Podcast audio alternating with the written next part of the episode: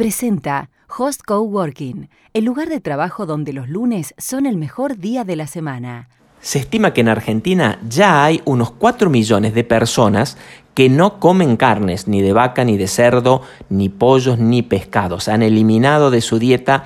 la alimentación con carnes, ya sea adoptando una forma de alimentación vegana o vegetariana que son diferentes entre sí, pero que tienen este común denominador, no comer carnes animales.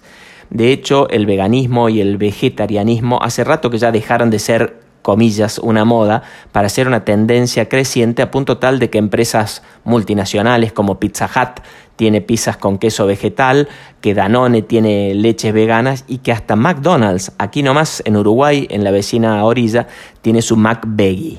De hecho, también hay compañías en Argentina como Notco, es el nombre de la empresa, hace una Not Burger, una Not Mayo, una Not Milk, es decir, productos que no tienen ningún agregado animal, pero que saben, tienen el gusto a estos productos para facilitarle a los consumidores la transición a esa nueva forma de alimentación. Bueno, con un mercado creciente, obviamente hacía falta una certificación, así como las empresas que apuestan a la calidad certifican normas ISO, las que apuestan a los edificios verdes o sustentables tienen las normas LEED,